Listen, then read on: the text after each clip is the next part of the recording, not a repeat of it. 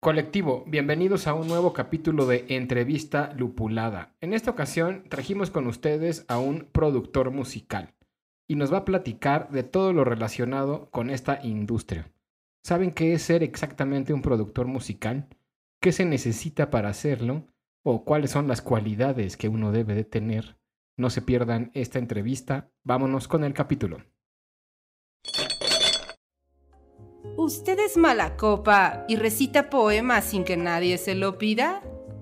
¿Conoce más personajes de ficción que personas en la vida real? ¿Ha notado que no puede debatir con alguien más que no sea usted mismo? Entonces, escúchenos. Entrevistas, tertulia, lúpulo y mucho más en Mundo Lupular. Aviso. Las opiniones, argumentos y tonterías vertidas en este podcast no son la verdad absoluta y pueden estar influenciadas por el alcohol. Si tienes una opinión diferente, publica un podcast. Bienvenidos, colectivo, a este nuevo episodio de Mundo Lupular en su categoría Entrevista Lupulada. El día de hoy, como todas las semanas, está aquí con nosotros Medievalina. Hola, querido Derist, ¿cómo estás? Yo muy bien, ¿y tú? Con calor porque me tienen encerrada entre dos individuos para que se oiga el audio. Nos esforzamos mucho. También está Tuca. ¿Qué tal amigos? Buenas noches. Este, el Cachuchas. ¿Qué tal, Dries? ¿Qué tal, amigos? ¿Cómo están? Y tenemos a nuestro invitado del día que no le preguntamos cómo decirle aquí en ¿Cómo el quieres que podcast. te llamemos?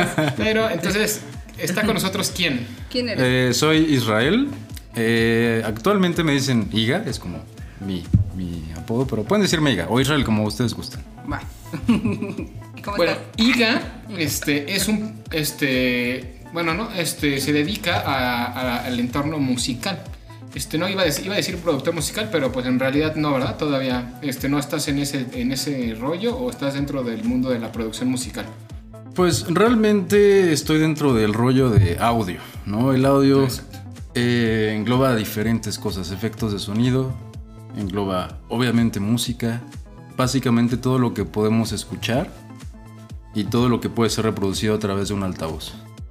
Muy bien. Y platícanos, platícale un poquito del colectivo, este, pues a qué te dedicas, ya, ya sé que estamos metidos en el audio, pero pues en general, este, ¿cuál es tu día a día en estos términos del audio?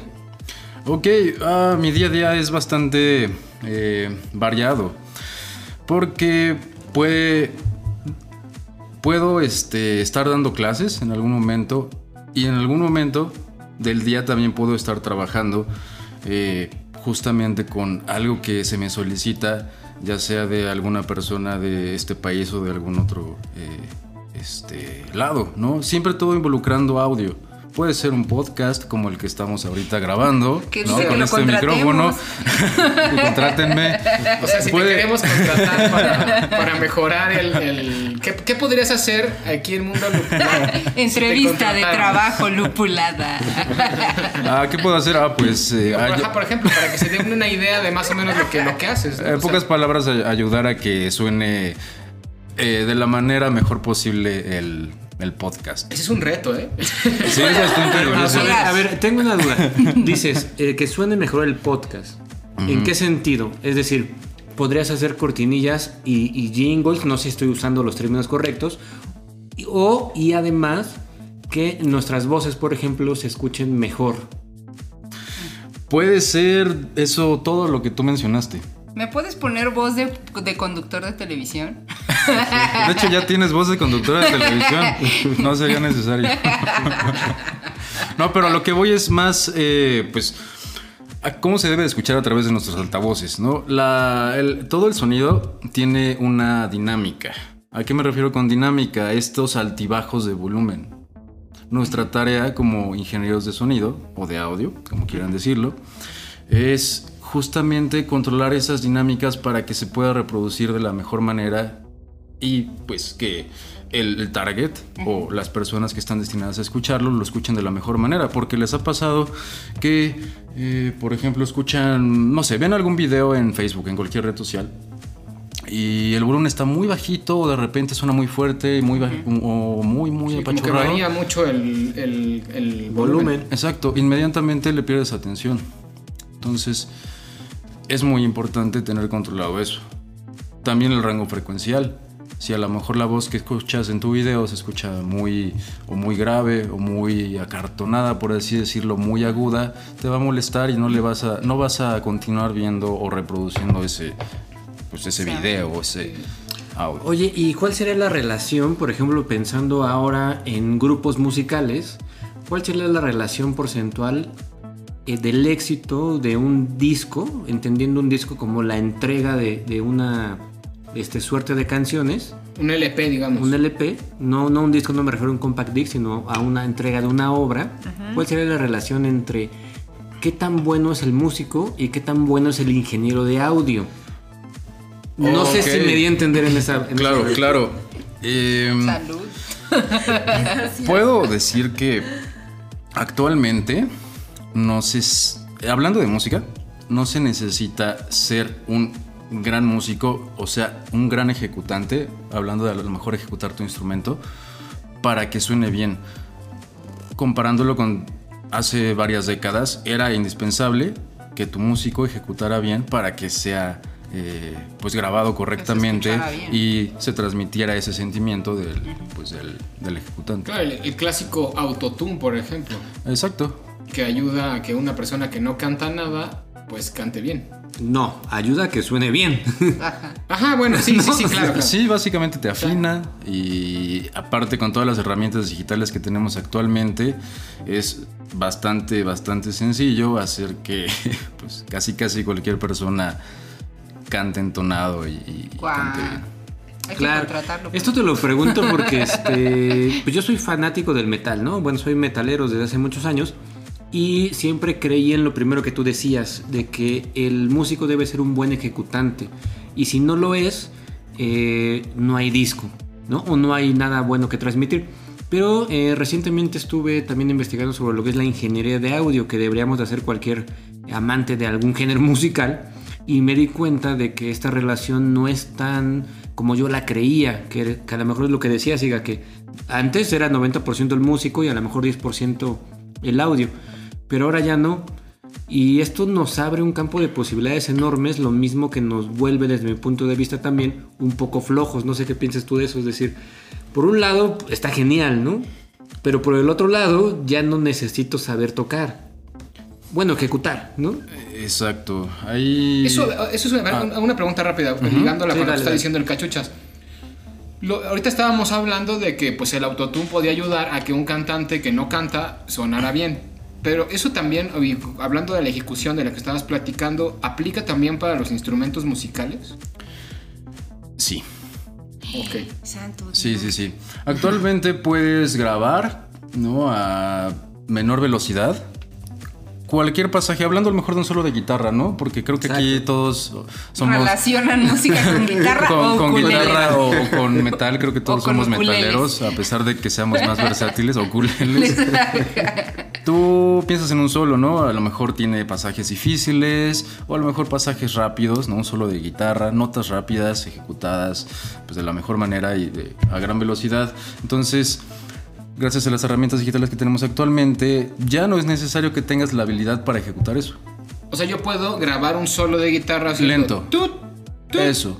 tut, y ¿En luego- serio? Exacto. Y luego con, la, con un programa o algo, eso lo hago a velocidad rápida y suena como si lo estuviera tocando rápido. Exacto. Puedes Wow. grabar lentamente, luego lo pones a la velocidad que tú quieras, a los bits por minuto que tú necesites y se graba. De hecho, en algún video de conocen a Charlie Puth, la Sí. que canta Attention. Sí. En algún video de los que le hicieron cuando sacó ese disco, mencionó que él grabó las guitarras. Sin embargo, no sabía tocar guitarra. Y lo único que hizo fue tocar nota por nota, así casi casi un dedo a la vez. Y, una vez grabada, editó todo dentro de su software Y sonaba. Y ya sonaba Como a un guitarrista. Wow, ¿Me estás diciendo que puedo convertirme en un artista increíble si solo si sé juntar acorde por acorde?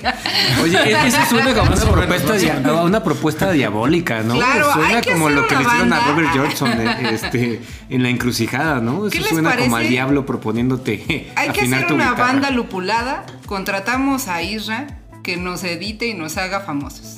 Perfecto, contratado. Contratado. Oye, a ver, Iga, pero es- esa parte que mencionas ahorita que explicabas, ¿quién la hace?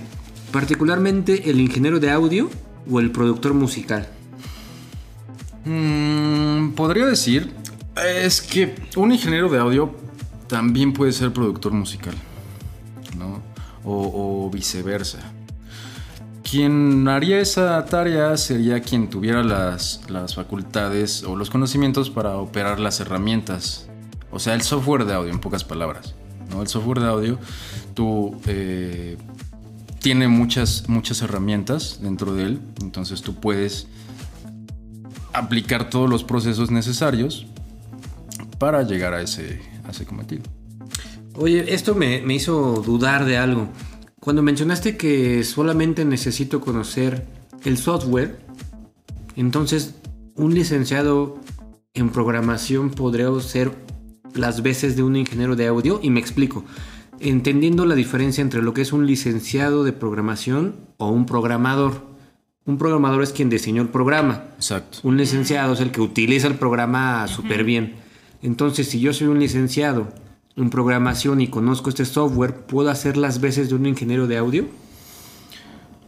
Puede que sí, pero puede que no. Te faltarían bases. Me faltarían bases Faltarían teóricas bases. y, y Exacto. claro. Sí, porque el sonido lo estudiamos. eh, el sonido básicamente son vibraciones que se propagan a través de un medio elástico, como el aire, algún sólido, el agua, ¿no? Algún líquido, Sí, claro. etcétera, etcétera, ¿no? Y luego ya cuando llegan a nuestros oídos es que lo percibimos como sonido. Cuando percibimos esas, esas vibraciones.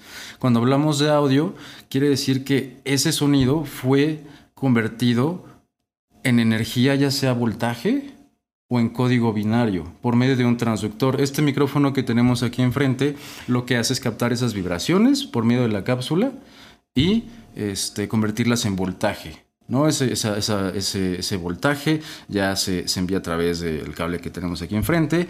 Y al parecer aquí también tenemos un, un micrófono que tiene Una- convertidor análogo digital. Entonces hace las dos chambas. Convierte el sonido en analógico y aparte en digital para que pueda entrar a, Audition. a Adobe Audition que estamos utilizando aquí. Me acabas de volar la cabeza. Radiografía de un micrófono. Llevo 32 veces sentado ante este micrófono y, no, y no había visto nada de lo que tú viste. No sabías lo que hacía. Solo pensabas que Yo hablabas. solo decía él- que era bonito, que tenía como Ah, un capuchoncito.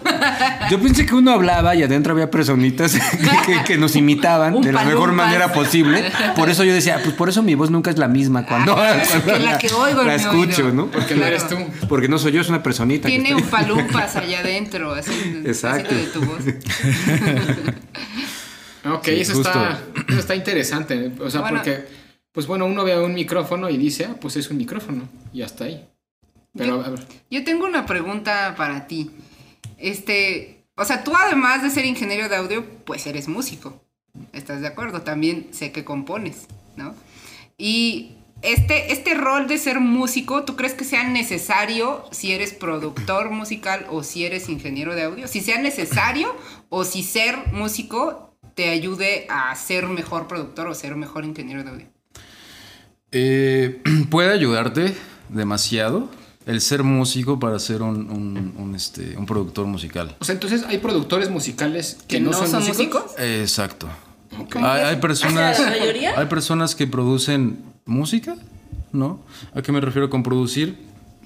Ya sea, actualmente producir se, se- se ha, ha variado bastante el término, el término, perdón.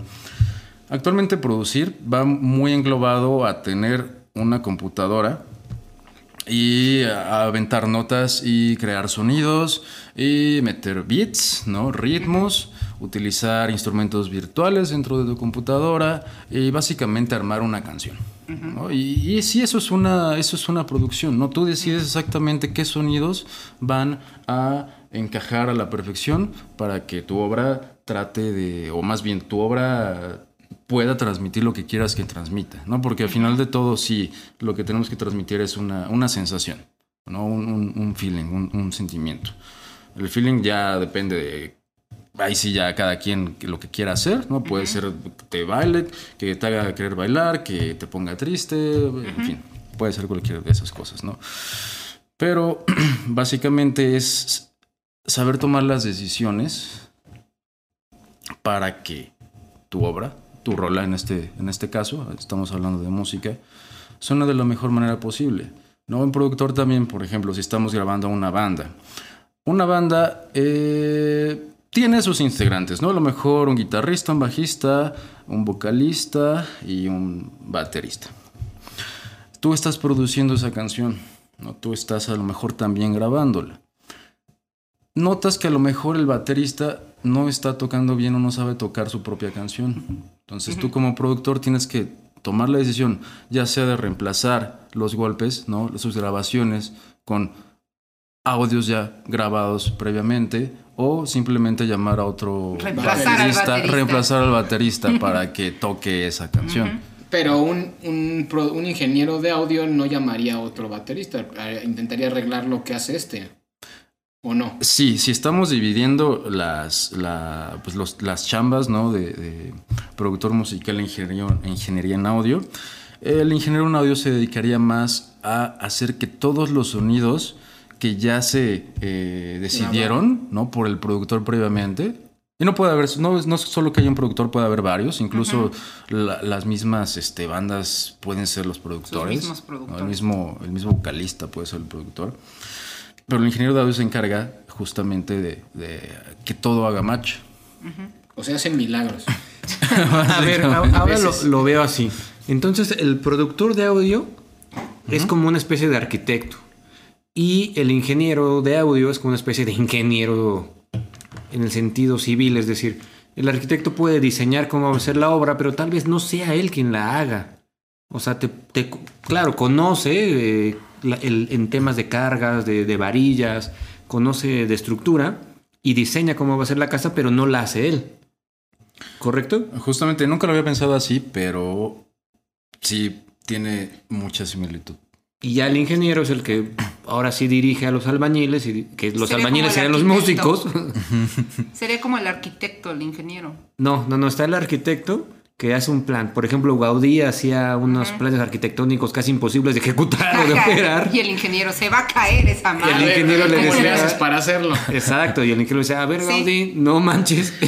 Ah, ok, ya, ya te entendí. Pero después el músico, que será el albañil, es el que va y lo ejecuta, es el, opera- Claro. el operativo. ¿No? Y esto no, no en un sentido de desdañar ni a los músicos ni a los albañiles, ¿eh? No, no, no entiendan así. No, y además en la música. Es la pues, parte operativa. En realidad, aunque los músicos sean los albañiles, los operativos son los que se llevan el. El premio. No, no, la chinga, pues también, pero el premio. O sea, son la, son la imagen. Claro. ¿El albañil es de imagen?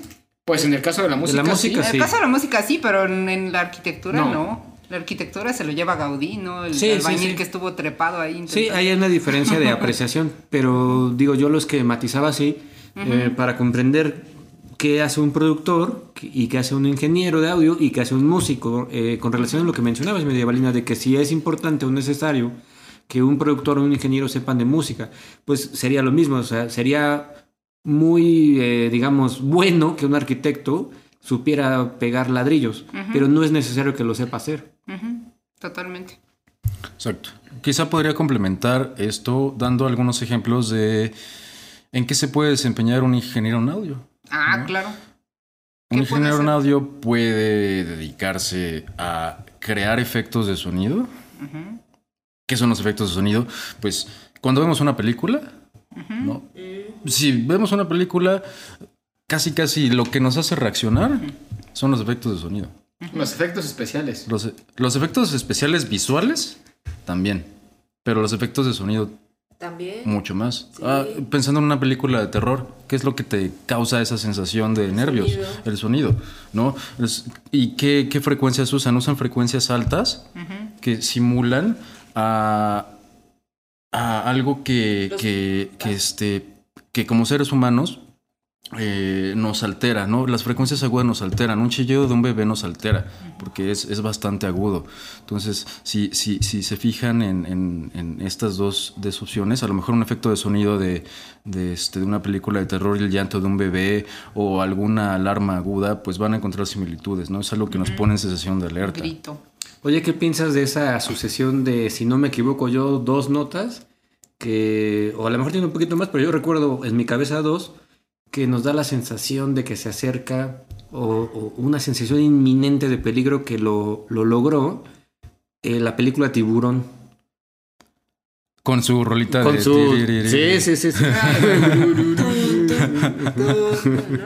Es lo que dices, ¿no? O sea, realmente muy pocas notas, pero de alguna manera a lo mejor yo no lo sé, pero en tonalidades a lo mejor este, agudas o no sé, Específicas. específicas, nos dan esa sensación de, de- de una, un peligro inminente, ¿no? Que, que se avecina. Exacto.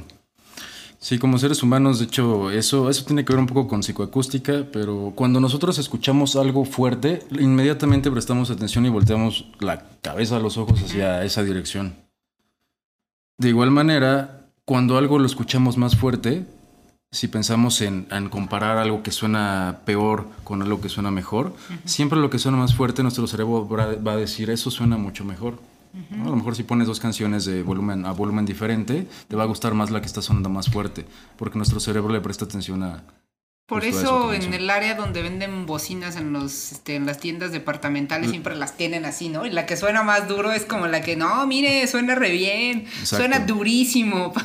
Y aunque no vendan bocinas, aunque vendan pollos rostizados, ponen este, un sonidero. Pues para que, porque trae la atención. Ajá, Sí, para que claro. Voltees. acerques ¿no? a ver qué hay ahí. Que conmigo no funciona, ¿eh? Yo sí, No, si güey. tienen eso, no, no entro, o sea, me, me desespera. Pero creo que el concepto es el que explicaba Iga, ¿no? O sea, y, y me gustó que lo relacionara con el llanto de un niño, porque en realidad sí es una especie del primer sonido que aprendes a realizar para Para sobrevivir. llamar la atención. claro. Sí, para llamar la atención, para sobrevivir. Y a ti en tu, en tu experiencia día a día, entonces tú eres músico, eres ingeniero de audio y también productor, Sí, digamos. ¿Y qué te gusta hacer más de esas tres cosas? La verdad es que siempre varía. Un día siento más ánimos de a lo mejor tocar el instrumento. ¿no? Por cierto, eh, toco guitarra, siempre me ha gustado mucho. Es el único instrumento que, que, este, que he aprendido, al que le he dedicado ya 15 años, creo. Eh, en algún momento también este, empecé a tocar eh, teclado, pero lo dejé como a los dos años, en fin. Pero pues sí, un día a lo mejor se necesita tocar, a lo mejor algún día necesitas editar algo o no mezclar alguna canción. O a lo mejor algún día necesitas apoyar a alguien en alguna producción. ¿No? Porque es, es, a, es a lo que iba hace ratito.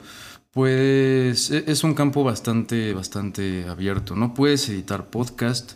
Puedes este, crear sonidos, ya sea para videojuegos. O, o también para, música, para este.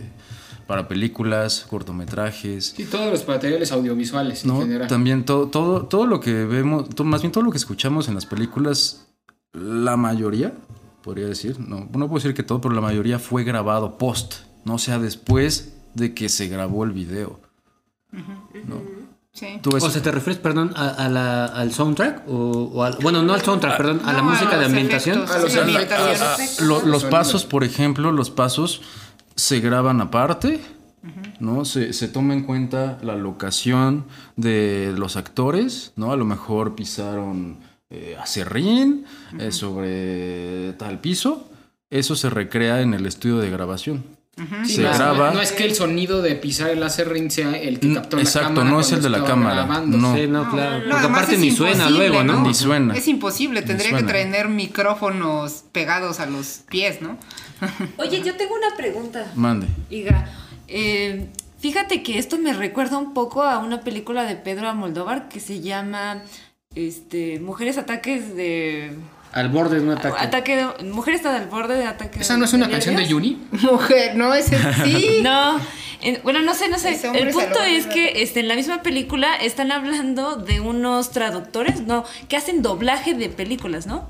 Creo que dobladores. Ajá. Entonces ellos, o sea, está la, el resultado de la película que ya tiene sus propios efectos, ¿no? De sonido y todo eso. Y en el doblaje hacen un meta eh, producción de sonidos para que en el doblaje suene otra vez el sonido. ¿Sí me explico? O sea, vuelven a, o sea, en el doblaje este recrean esos sonidos para el doblaje. No para la película, para el doblaje. Ah, Para, sí, a lo mejor te refieres a los actores de doblaje, porque así también como existen actores como comúnmente los conocemos, ¿no? Los que salen frente a cámara, existen los actores de doblaje que simplemente actúan con su voz. ¿Qué hace No, pero por ejemplo también este pueden eh, recrear el sonido de como tú pusiste el ejemplo Ya, de ya entendí. caminar este en un acerrín, ¿no? Lo que dice Tuca es que a veces cuando hay un doblaje, una película doblada, los sonidos que escuchas, incluso los de efectos, no son los de la versión original, sino los de la versión doblada. Sí. O sea que vuelven a regrabar no solo los audios de voz, ¿Y eso qué? sino también los audios de efectos. Algún Algo contextual que tenga que ver, Ajá. que tapaba Sí, la otra sí, voz o sí, algo por así, ¿no? supuesto. Sí, sí. Porque no es lo mismo aplaudir en español que aplaudir en inglés. Que hacer. no es otra. Igual y, y suena una campana y si está dirigido a un público mexicano quieres oír la tonada del camión de la basura. De la misma campana. Bueno, hay, hay aspectos culturales, ¿no? Como los que mencionan Medievalina eh, o, en el chiste de Dries, pero creo que también este, son cuestiones de audio, ¿no, este Iga? O sea, más enfocados Como a lo que que, decía Tuca, más allá de la traducción cultural, porque sí, sí, sí es verdad que a lo mejor este... Y en las traducciones actuales, en los doblajes, perdón, actuales, se da muchos esos casos que ya este, eh, tropicalizan la, el doblaje, ¿no? A lo mejor en inglés dijo fuck y aquí dijo ya te cargó el payaso, ¿no? Por- porque así lo hacen en el doblaje, ya lo mexicanizan. Claro, ¿no? o, o cosas con tan simples que a veces no notamos, pero, pues por ejemplo, las canciones. Estás viendo una película y aparece una canción en el fondo. No es la misma canción la que aparece en la versión en inglés que en la versión en español, porque pues a lo mejor aquí, voy a poner un ejemplo así cualquiera. Este, estás viendo una película de- y de repente atrás suena Thalía. Pero eso no quiere decir que Thalía también haya sonado en la versión árabe, francesa, inglesa y demás. Lo van adaptando a la cultura de cada uno. Exacto.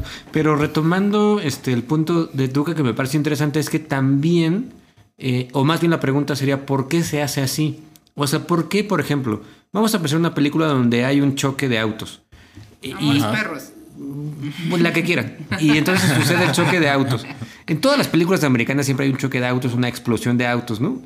Pero este, en la versión, digamos, del doblaje, tienen que volver a hacer el, el efecto de ese sonido. Y la pregunta sería, ¿por qué? El doblaje en esos efectos de sonido no es necesario.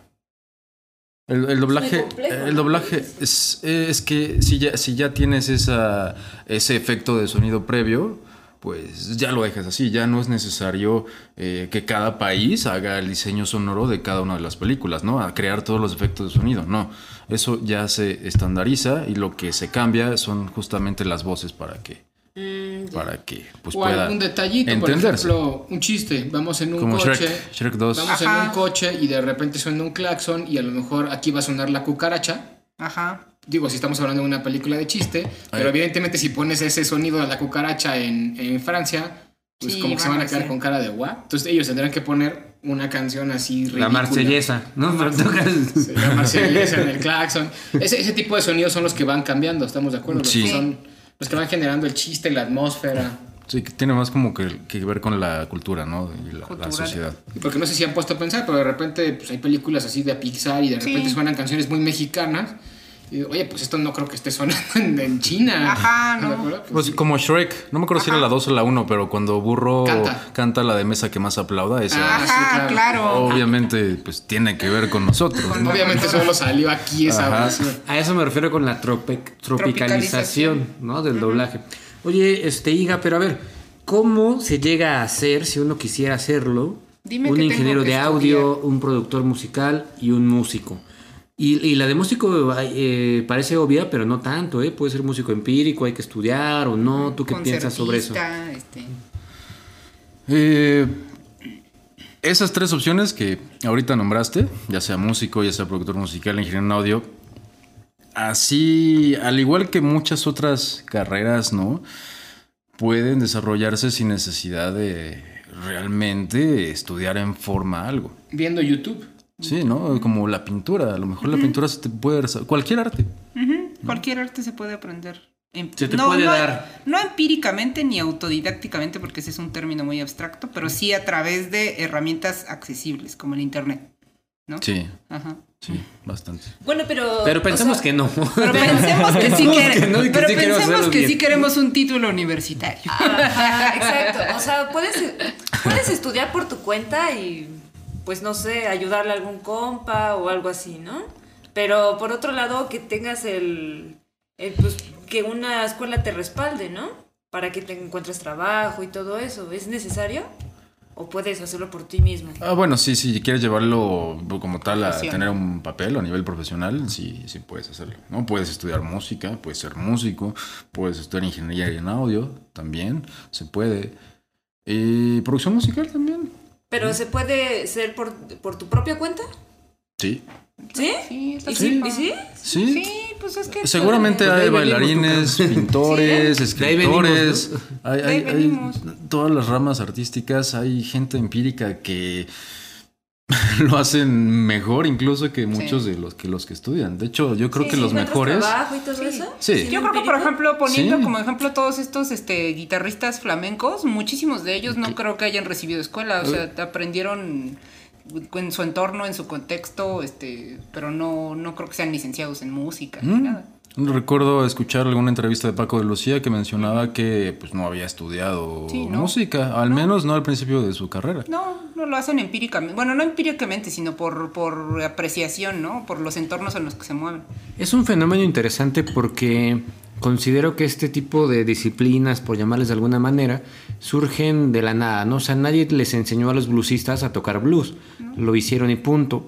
Pero llega un momento en que eh, ya se ha hecho tanto que se pueden generar normas y entonces ya surgen las escuelas, ¿no? Es decir, a lo mejor el primer ingeniero de audio no tuvo un título, simplemente fue un cuate que aprendió a moverle a los Sí, botoncitos y, a- y hacerle todo eso. Que hizo solo su carrera, ¿no? Exactamente, pero ya vivimos, digamos, en, un- en tiempos en los que todo eso ya está tan hecho, ya lo han hecho tantas veces que ya podemos generar normas.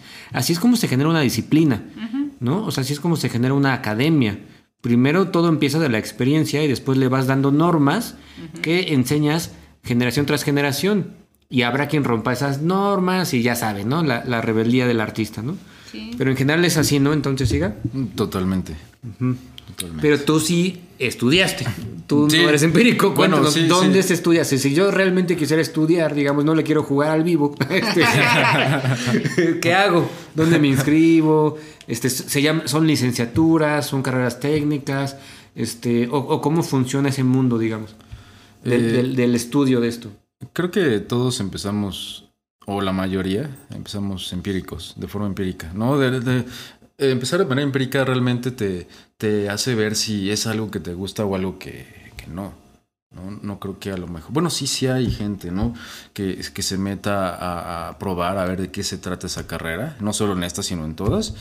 Y ya luego descubre si le gusta o no. ¿no? Pero, pero sí, actualmente se puede eh, estudiar esta carrera en básicamente pones en Google la carrera que quieres estudiar y te salen un chorro de opciones y de escuelas, ¿no? No, no mencionaré ninguna de ellas.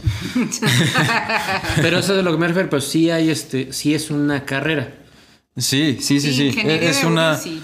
Eh, Es, es chistoso eso Hay porque varias, ¿verdad? es, es curioso porque es, es ingeniería, pero el título sale como una licenciatura. Está curioso eso. Sí, no sé si sea el caso de otras carreras que también sean así, pero al menos esta sí. Esta de audio es una licenciatura en ingeniería de Guau. audio. ¿Por qué? ¿Quién sabe? Licenciatura en ingeniería. No sé, no sé. loco. Sí, supongo que tiene que ver con trámites ahí. Sí, este, algún problema con- burocráticos. con no, la no es la única. Sí, sí, sí conocía otras, ahorita no me acuerdo, pero sí. Ah, hay- la o sea, no es la única. licenciatura en ingeniería en alimentos. Esa también es licenciatura. Ah, no estoy Ah, sí, sí, sí, en sí algunas universidades Ok. es licenciatura en ingeniería en alimentos. Muy bien, pues ahí, ahí está ese contexto. Y bueno, ahora, ahora vamos a pasar a, a la sección que siempre le hacemos a todos nuestros entrevistados lupulados. Ya ni me acordaba. No sé. Este, ¿De qué qué- y es este. Platícanos una experiencia lupulada que hayas tenido, que recuerdes mucho y que tenga que ver con la música, obviamente. Y el alcohol. O con- sí, claro, o sea, una experiencia lupulada de alcohol, con la música, con la producción, con... Así. Ya sé que no te habíamos preparado para esa pregunta, pero... Cuéntanos. Una experiencia buena, una experiencia... Ah, chusca, buena, divertida. Así como una vez me encontré a Ricky Martin en una borrachera, no sé, cualquier cosa. Todo lo que nos digas te lo vamos a creer, así que... tú- No, pues yo creo que las primeras experiencias, porque he, tenido también experiencia en, en- en el audio en vivo, ¿no? Eh, Estos monitos que, que están ecualizando ahí con su consolota, en- hasta atrás del público, en medio del escenario y demás. Em, Me acuerdo mucho que al principio a pesar de ya tener práctica, ¿no? es una confesión, y, y haber estudiado eso, llega el punto en el que estás enfrente de la consola y te paralizas y se te olvida todo, Sí. incluso hasta tus oídos se bloquean. Sí. En ese momento hagas lo que hagas, no lo estás escuchando. Y es fundamental estar escuchando lo que estás haciendo. Entonces, me acuerdo que, que este, en, en las primeras ocasiones que me tocó hacer eso, me bloqueé totalmente. Y pues, obviamente, no sonó como debía de sonar. ¿no? Incluso hasta, no sé, te, te olvidas de todo en ese momento por la presión. De hecho, también por eso no me gusta el audio en vivo. El audio en vivo es maravilloso, es excelente, le encanta a muchísimas personas. Conozco a varias personas que le encantan el, eh, el audio en vivo y me cuentan experiencias súper chidas, pero no es para mí. Yo soy más de estar en un entorno cerrado, ¿no? a lo mejor un estudio, o, o sea, home studio, lo que sea, pero sin distracciones. Y el audio en vivo tienes a muchísima gente haciendo ruido y eh, el ruido es algo que en lo personal me, me altera un buen. Entonces, O sea, Muy raro en un músico. El es ruido que- ajeno a tu trabajo, ¿no? eh, el, el ruido de... El contexto de, de la gente, la Sí, atmósfera. por eso, por eso, por eso. Ajá. Sí, sí, sí. O sea, Cualquier ajeno a ti, ¿no? O espacio donde no- haya mucho ruido, Ya, este, ah, ya. digo, te acostumbras, ¿no? Pero esa situación de un público, todo el escándalo, y sea, sean pocas personas, sean muchas, es, es algo que a, a mí en lo personal no me gusta. Entonces es, es esa una de las experiencias que, que tuve, ¿no? Que en ese momento, a pesar de saber qué es todo lo que tenía que hacer, simplemente te no bloqueas. hice nada. Simplemente te bloqueas. Ajá. Es una característica del lúpulo, ¿no? Y es que además luego la gente no se pone a pensar en eso, pero el, el que está en la consola de audio en un concierto, por ejemplo, es una enorme responsabilidad. Sí. Tan grande como la, o hasta más a veces, que la de los músicos. De hecho, Exacto, de ti hasta más. depende que el Exacto. músico suene bien. Sí, si Sí. tú no eres bueno, el músico va a sonar horrible o Sí. no va a sonar. A mí me ha pasado en dos ocasiones, las dos veces que hemos ido a ver a Freedom Call, una banda alemana de power metal. Este, yo creo que tenía un pésimo ingeniero en audio. Las dos veces se oía súper, súper mal el vocalista, ¿verdad? Y nosotros pensamos que, que era él, pero lo veíamos en otros videos en vivo, en otros países, y se oía bien. O sea, sí se oía bien su voz, ¿no? Y... Que a lo mejor ya estaba Sí. a tru- este, Ajá, postproducido, claro, digamos. postproducido. Pero en el momento lo oía súper bajo. Y, y en es- la primera vez que los vimos fue hasta adelante. Y dijimos, ah, bueno, es que igual estás hasta adelante y influye que, que, pues, tienes todo el sonido pegado a ti y no te llega bien, no sé. Y la segunda vez estábamos hasta atrás y tampoco se veía bien su voz. Entonces nos dimos cuenta que su ingeniero de audio lo odia. no, no quiere que se Eh, Eso que acabas de contar, Medievalina, es muy interesante porque cuando yo era este, más joven, ya soy viejito. este, yo creo que cometía mucho ese error. Es decir, a veces juzgaba a las bandas que tocaban en vivo eh, por cómo se escuchaban y a lo mejor muchas de esas bandas que yo consideré en ese momento que eran malas, no eran las bandas las que eran malas, ¿no? Sino a lo mejor la ingeniería de audio, porque a lo mejor las vi tocar en este eventos pues de, de bajo presupuesto, ¿no? Entendiendo como por ejemplo tocadas en el circo volador o, Sí. o, o- o cuestiones que a lo mejor eran más de ingeniería de audio que de la ejecución del músico, ¿no? Que es lo que veníamos platicando Exacto. al principio. Claro, y, y que de hecho, pues hay bandas en el circo volador que suenan muy bien. Sí, claro. Exacto. O viceversa. claro. Hay, hay, hay gente que a lo mejor está creyendo que sus bandas son muy buenas, cuando en realidad el ma- la mayor parte del trabajo es ingeniero. del ingeniero de audio, como lo que decías, Dries, ¿no? Del autotune o todo eso, ¿no? Exacto. Justo, eh, pues sí, va, va, va por ahí, ¿no?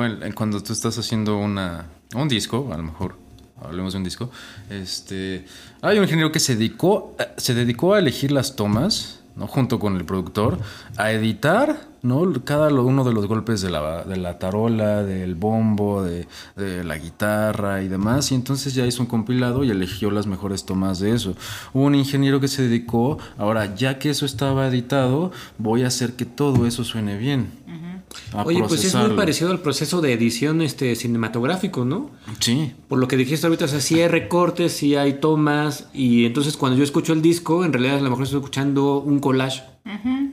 Es sea, también órale. mucho el trabajo del editor en cualquier ámbito, yo creo también. sí. O sea. Pero sí es, sí es algo que se ha ido desarrollando con la tecnología.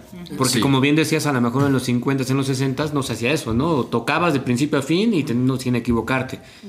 Sí. Ahora ya no. Había manera de editar, ¿no? Cortando así físicamente la cinta, pegándola, pero ya te imaginarán, ya se imaginarán cómo es el, Sonaba. cómo es ese, ese proceso de estar cortando. Así lo hacían también en el cine, Sí, también. ¿no? Se cortaba esta película de celulosa y se pegaba con, creo que Durex o no sé con qué la... No, no con, según Durex no, pero este... con Durex. con- casi, casi, ¿no? Eh, Con no cola. que sí haya sido Durex o algo muy parecido. Con cola blanca. Pues muy bien, hemos llegado al final de la entrevista lupulada.